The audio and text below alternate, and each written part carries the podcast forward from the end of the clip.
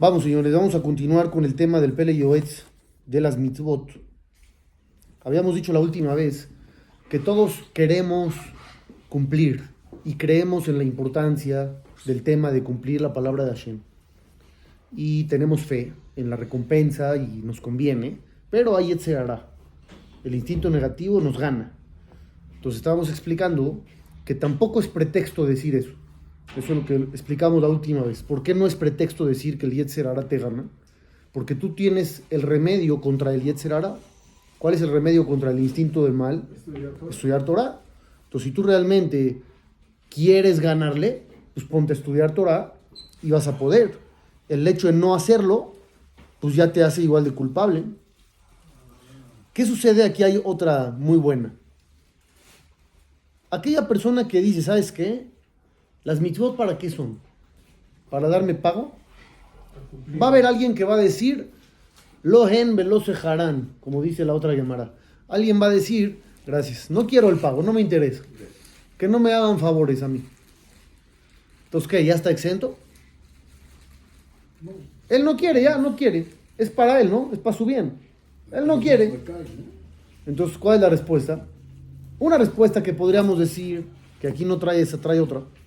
Pero una respuesta que podríamos decir es la Mishnah, en Abot, que dice al Kurjaj Atan Notzar, de al Kurjaj Atan Nolad, de al Kurjaj Atan Hay, de al Kurjaj Atan Met, de al Kurjaj Atan Atid Litendin Behashbon Litne Melech Melchea Melachim Akadosh Baruchu. ¿Qué es toda esa Mishnah? Dice, tú fuiste creado por la fuerza, naciste por la fuerza. Vives por la fuerza, mueres por la fuerza y rindes cuentas por la fuerza. O sea, nadie te ha preguntado nada. ¿En qué momento alguien te preguntó? Porque ahorita alguien va a decir, yo no quiero. ¿Quién te ha preguntado algo? ¿Alguien te preguntó si querías ser creado? No, nadie te preguntó. ¿Alguien te preguntó si querías nacer? No. No, tampoco. ¿Alguien te está preguntando ahorita si te interesa seguir con vida? No, simplemente Dios te está manteniendo con vida. ¿A alguien le preguntan cuando se lo van a llevar si ya se quiere ir o no? No, tampoco. Entonces no es opcional. Esa sería una de las respuestas que estaría en la Mishnah. Aquí trae otra más bonita para que se suavice el tema. La que trae el, el Pele Yoetz es así. Las almas, antes de venir al mundo, tenían vergüenza de recibir de Dios. ¿Por qué? Porque no habían hecho nada para ganarse el pago. Entonces nada más recibían, recibían, recibían, se sentían avergonzadas las almas. Dijo Dios, te voy a bajar al mundo, vas a superar una serie de retos. Y entonces te ganas la recompensa y te vas a sentir bien. Entonces dice aquí, alégrate de que tienes esa oportunidad para que cuando llegues arriba no estés recibiendo de a gratis avergonzado. Veyesh lo. Ahora, si tienes Yetzer Hara, alégrate. Si tienes instinto negativo y deseos malos, alégrate. ¿Cómo? ¿Por qué alégrate? ¿Cómo? Dice aquí, porque Hashem quiere aumentarte tu recompensa. La regla es que entre más difícil, más pago hay. Entonces, si a ti nada te tienta y nada te llama y no sientes nada, pues vas a recibir un pago muy mínimo y ya. En cambio, si te cuesta muchísimo trabajo, Vas a luchar. te van a dar un pago mucho más grande.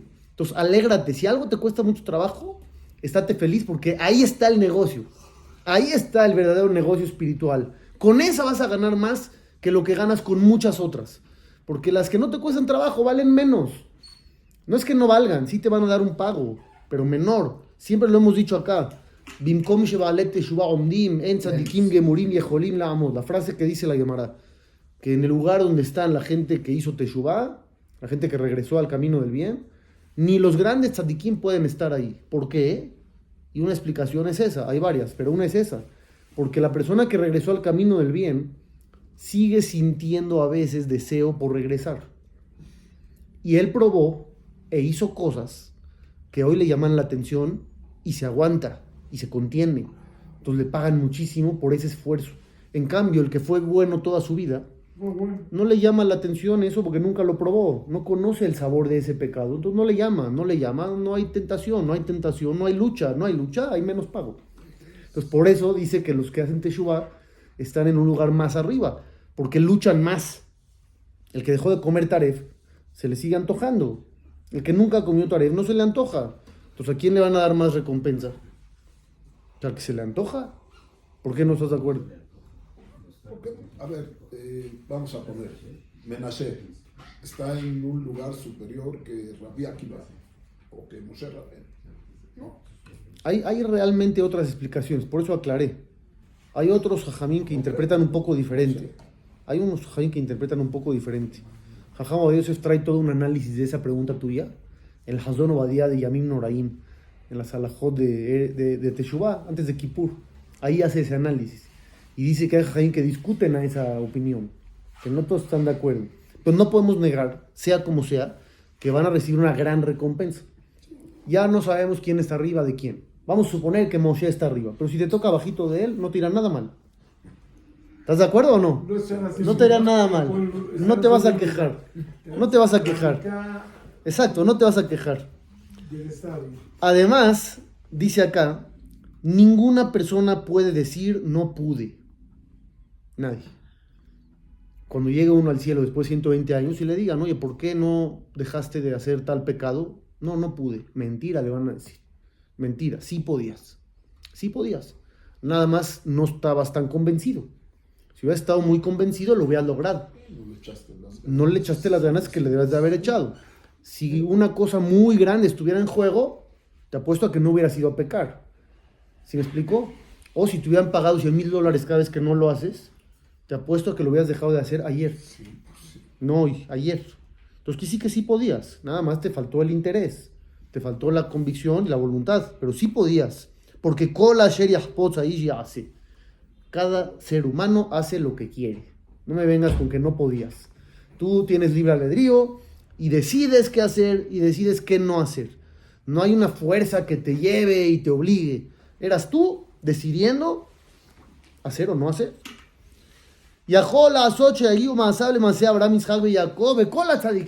Si tú quisieras, podrías lograr acciones como las de los patriarcas o como las de otros grandes. No, no quiere decir que vas a llegar a su nivel, pero así como ellos hicieron acciones muy buenas, podrías tú hacer las tuyas. Esta está muy buena, esta frase. Ellos eran seres humanos. Tenían instintos como los nuestros. Y lograron lo que lograron. ¿Tú eres humano? Sí, ¿no? ¿Somos humanos todos los de acá? Sí. Entonces, igual que ellos. Si ellos eran humanos y tú también, y ellos lo lograron, que sí que tú también. Esa es la, la reflexión de matemáticas sencillas. No eran sobrehumanos. Es lo que dice acá. Yo entiendo lo que estás diciendo, pero yo tengo que ser fiel aquí al libro. Dice. Ellos eran seres humanos, nacieron de una mujer. Ayalaem Yetzerara Kamonu. Tenían instinto negativo como nosotros. Y si quieres una prueba, dice aquí, hoy en día y en cada generación ha habido gente buena. ¿O no? Pues sí, ¿no? En cada generación ha habido gente buena. Quiere decir que sí se puede. ¿Por qué? Porque alguien va a decir, es que en estos tiempos es imposible cuidarse. Hay gente. Hay gente que se cuida. Es la prueba que sí se puede. Hay gente que lo hace. Hay gente que lo logra. Si tú no lo has logrado, algo te está faltando. Algo no estás haciendo bien.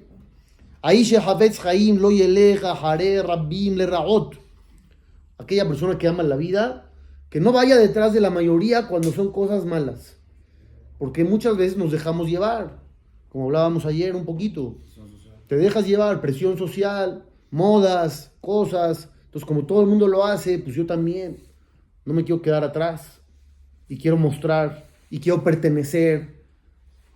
Y entonces, aunque sea algo negativo, pues te vas derecho. No vayas a Hare Rabim Le Raot. Detrás de la mayoría para algo negativo, no. Ve alguien hataim. Tampoco tengas envidia de la gente pecadora. Ay, es que la pasan increíble. Y yo aquí estoy todo reprimido. No, no pienses así. Tú tienes mucho más. Tú tienes una plenitud, una conciencia tranquila, una pureza de alma. Realmente estás cumpliendo tu objetivo de existencia. Y también allá la vas a pasar mejor. Hay una historia con el Rav Shach, que era de Ponovich, durante muchísimos años. Que llegó un gran rico con él, una persona muy, muy rica. Y le dijo, Jajam, vamos a hacer cuentas espirituales. ¿Quién tiene más recompensa en el mundo eterno, usted o yo? A ver, ¿por qué? Dice, porque yo he construido yeshivot, construido batekenesiot, construido kolelim, he ayudado a mil gente, mantengo a no sé cuántas familias y todos los méritos son para mí. Si por mí hay gente cumpliendo, estudiando, viviendo, comiendo, todos los méritos son míos. Entonces tal vez usted lleva 90 años estudiando Torah, porque vivió más de 100 y estudió desde chiquito. Entonces vamos a suponer que tengan 95 años estudiando Torah y cumplió muchas mitzvot, pero yo también. Si por mí hay 100 personas estudiando Torah, pues son 100 para mí. ¿Quién tiene más olama, va usted o yo? ¿Está buena la pregunta o no? Está interesante. Entonces Rav le contestó algo más interesante todavía. Escuchen bien la respuesta. Le dijo Rav más olama va, no sé. Pero olama Z tengo yo más que tú. O sea, mundo eterno, no sé. No te sé contestar. Esas son cuentas de Dios. Pero este mundo, yo tengo más que tú. ¿Quién disfruta más acá? Yo.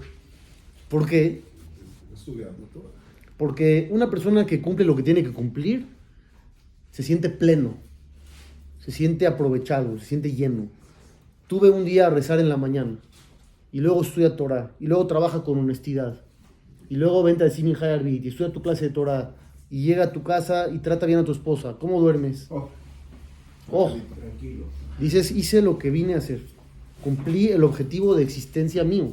Entonces eso te da tranquilidad emocional, te da plenitud y te da felicidad. En cambio, una persona que estuvo haciendo y deshaciendo todo el día, de aquí para allá y de fiesta en fiesta, y haciendo esto y haciendo lo otro, no puede decir aproveché mi vida, tal vez no. Tal vez hizo muchas cosas negativas, tal vez está desaprovechado, parece que está disfrutando muy bien, parece que la está pasando padre, pero luego todo eso le pasa factura, y además de pasarle factura, él no se siente tranquilo en su conciencia. Él no siente que está aprovechando su vida. No es pleno. Esa es la diferencia entre estar bien en el camino del bien y en el camino del mal. Beal y Bajurim, que no digan los jóvenes. Eso para que se sienta joven de aquí o para que pasen la información. Lo que ustedes decidan. Que no digan los jóvenes. Ahora es el momento de disfrutar, de ir de fiesta, de ir en busca de deseos, porque la juventud solo se vive una vez. No, no digas eso, ¿por qué no? ¿Por qué no? ¿Qué tiene de malo ese argumento, ese, ese pensamiento?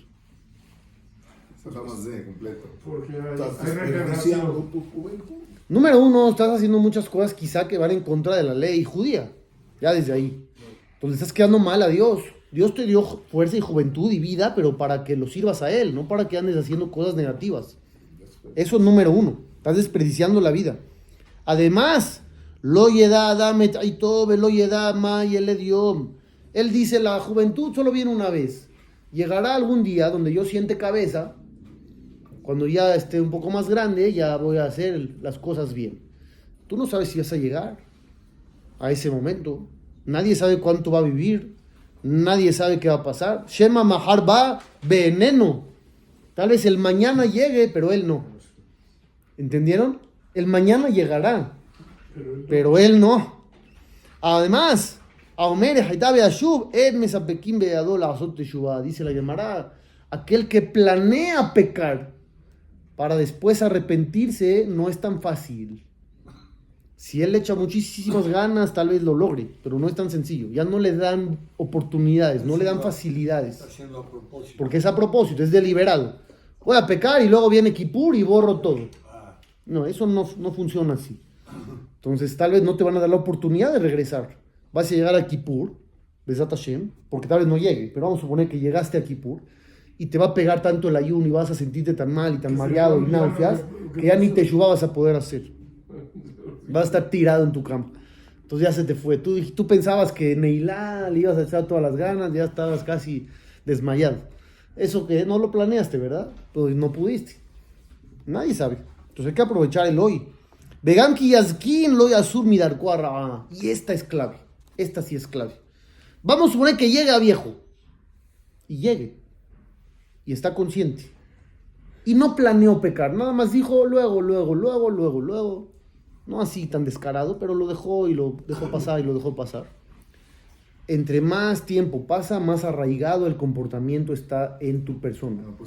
Y ya aunque quieras ya no va a ser tan fácil. Dile a una persona de 85 años que empiece a cambiar su carácter. A ver. Mucha suerte. Exacto, buena suerte. A ver, la verdad. Cambia, pero. Por eso, dile que mejore, a ver, dile que se haga más paciente, que se haga más humilde, que no grite, que tenga paciencia. A ver, inténtenlo, díganselo a alguien de esa edad, inténtenlo. Y van a ver que ya no hay manera, ya no hay forma, ya no puede, ya no tiene la paciencia para trabajar sobre la paciencia. Ya no tiene, ya no hay. No, viejito, a, a cualquiera. Pero es cada vez más complicado. Si tú llevas un año haciendo cosas malas, es más fácil regresar. Dos años, más difícil. Diez años, mucho más difícil. Ochenta años. Es misma. Sí. Sí, sí, sí, total, total.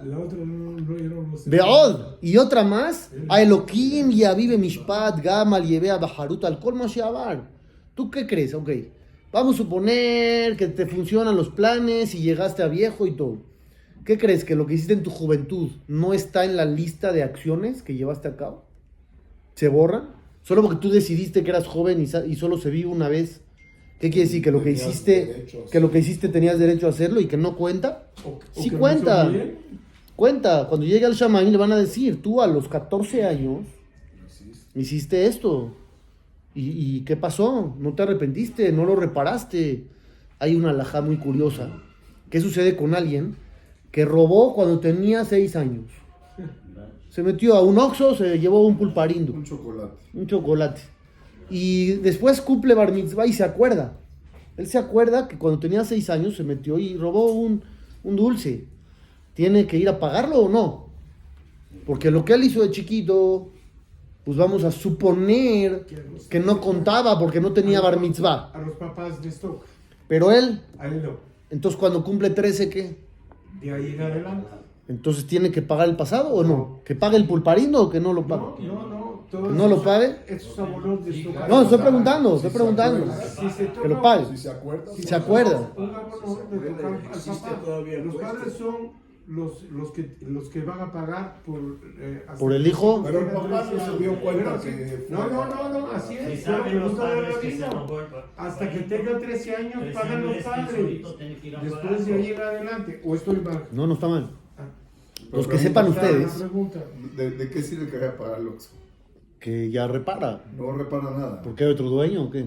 No, porque el dueño no, no le está robando a ese Oxxo o a esos... A lo mejor No, él, él va. Puse un ejemplo, pero vamos a suponer que se pueda reparar. Si le das a la, a la persona que le robaste, sí. Por eso, vamos a poner un ejemplo reparable. Ahora, ¿Qué si es- pasa? si, es un, si es un muchacho que tiene, eh, es latín, que tiene ideas religiosas y todo, y se acuerda, le va a decir, papá, cuando yo tenía seis años robé aquí, ¿me Págalo acompañas tú. a pagarlo? No, ¿me acompañas a pagarlo? Entonces, escuchen bien, hay libros que dicen que eso de que a partir del bar mitzvah empieza a contar no es exacto. ¿Por qué? Porque ellos dicen, si tú a los seis o a los diez eras consciente plenamente de tus actos, entonces ¿por qué no te los contarían? El hecho de que el tribunal en la tierra no castiga, tienes razón, pero ¿por qué no contarían? El hecho de que un menor tenga más chance es porque no tiene la capacidad intelectual ni el entendimiento. Pero ¿qué pasa si él lo tenía? Lo tenía. O, o un ejemplo más, a los 12 años, 6 meses lo hizo. ¿Qué? ¿No tenía? No sé, ya. Tenía. ya, ya. Pues hay quien dice que realmente sí debería de hacer Teshuvah. Lo mejor sería que se arrepienta. Aunque legalmente no estuviera obligado, lo mejor sería que se arrepintiera y reparara. Entonces por eso dice aquí, Hashem al final de cuentas tiene todo eso en la lista. Abde Hashem, Ketanim im Gedolim, Zekenim im Nearim. Por lo tanto, hay que servir a Dios. ¿Quiénes? Chicos, Todos. grandes, Chicos, grandes, ancianos, jóvenes, Hazak Benit Hazek. Cada uno con fuerza, en grupo, de manera individual. Bejol Levavenu, Bejol Nafshenu, Bejol Meodenu. Con nuestro corazón, alma, dinero. Hashem Elohim Yazor Lanu, que abale taer Mesayei Motom min Hashamayim. Hashem ayuda al que se quiere purificar. Es una regla de oro en la vida. Dios te ayuda si quieres hacer las cosas bien. Y si quieres, no hay límites, no hay obstáculos. Es cosas que uno tiene que ponerse las pilas. Bezrat Hashem. Seguimos un poquito más. Yoter Tzarich Lizarez. ¿Qué mitzvot hay que ponerse más vivo, de que no se nos vayan y que no nos gane el Yetzer Hará. ¿Cuáles son las que más puede ganar el Yetzerará uno? Las pequeñas. Mitzvot Shiesh Baem Kiz. Mitzvot que cuestan dinero. Dice, las mitzvot que cuestan dinero, tiene uno otro interés ahí. Porque ya no es nada más tú, es la lana, la lana es la lana. Entonces duele y, y no lo quieres gastar y lo prefieres ahorrar. Y por eso hay mucha gente que tiene, como ya decíamos ayer, ¿no? Tiene un traje de, de 5 mil dólares, pero un talet de Yad Vashem. ¿Por qué? ¿Por qué tiene así su talet? No va a barminar. Un peso. Porque no va a gastar. O se compra el tefilín en una librería judaica. ¿Quién sabe? ¿Quién lo escribió? Nadie sabe. ¿Qué tiene adentro? Nadie sabe. Y pues está barato. Si le pide al jajam o al sofer, pues le va a cobrar más. Entonces mejor pagar menos. Pero ese tefilín lo va a estar usando su hijo en la fiesta de bar mitzvah de 2 millones de pesos. Pero para el tefilín, que cueste nada más 200 dólares. ¿Por qué? Pues porque no va a gastar más para la mitzvah. Para los centros de mesa gastó el, el triple o mucho más. No, mucho más. En centros de mesa, ¿cuánto se puede uno gastar? Mucho más. Pero para el tefilín, no, ahí no, ahí no va a gastar. ¿Qué pasa? Dice el Pele Yuetz. Está mal. Hay algo que estamos haciendo mal. Y todo dura 3-4 horas. Sí. Todo para cuatro horas. Sí, la mezuzá de 50. La mezuzá de 50 La dólares. casa de tres. que es fotocopia.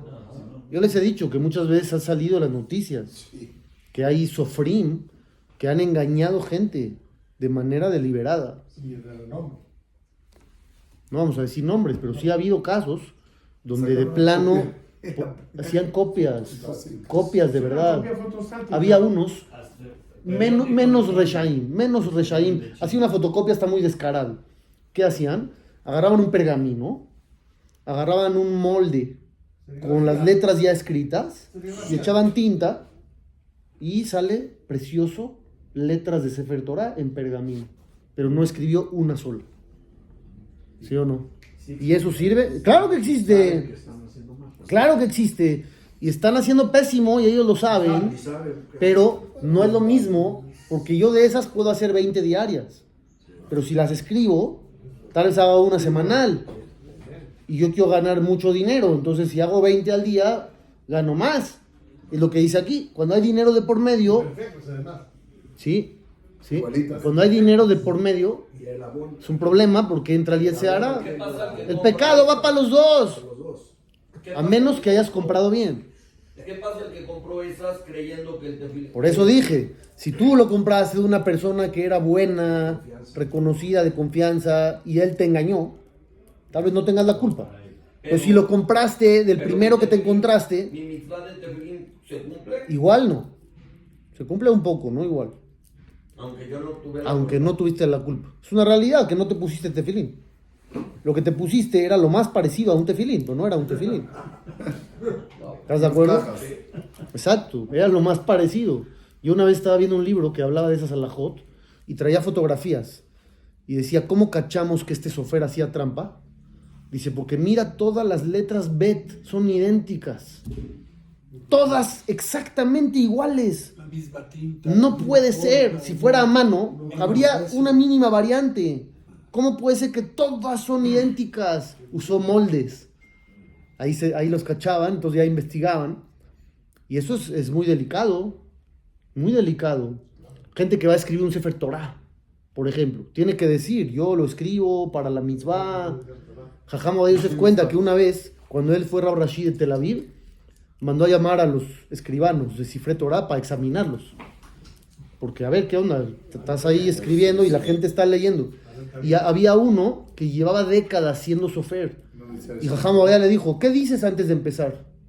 ¿Qué digo? Nada. ¿Qué digo? ¿Cómo no dices? Hay que decir, la alajá dice que hay que decir, lo hago especial para la mitzvah de... Dice, no, no digo nada, no sabía. Pero ya había escrito quién sabe cuántas cosas. Y no sabía. Por eso hay que checar. De joven escribía bonito. Es como vender carne taref. Hay muchas cosas que se pueden hacer trampa con dinero, es lo que dice acá. Cuando hay dinero, la gente de repente se da permisos que no debería darse. O la gravedad ya no es tan grave, o la necesidad cubre el pecado y se justifica como necesitaba mantener a su familia, entonces ya no pasa nada. O todo tipo de pensamientos que pasan por la cabeza donde uno racionaliza y decide que lo que hizo no estuvo tan mal o que hasta estuvo bien. Y no es correcto. Exacto. Al Yeir Rasha dice aquí, Yamut Barraab, ve al Yeir Rasha makom shahat. Que muera de hambre y no sea malvado. Pero bueno, Hanukkah Sameach, para terminar bonito. Todo bueno.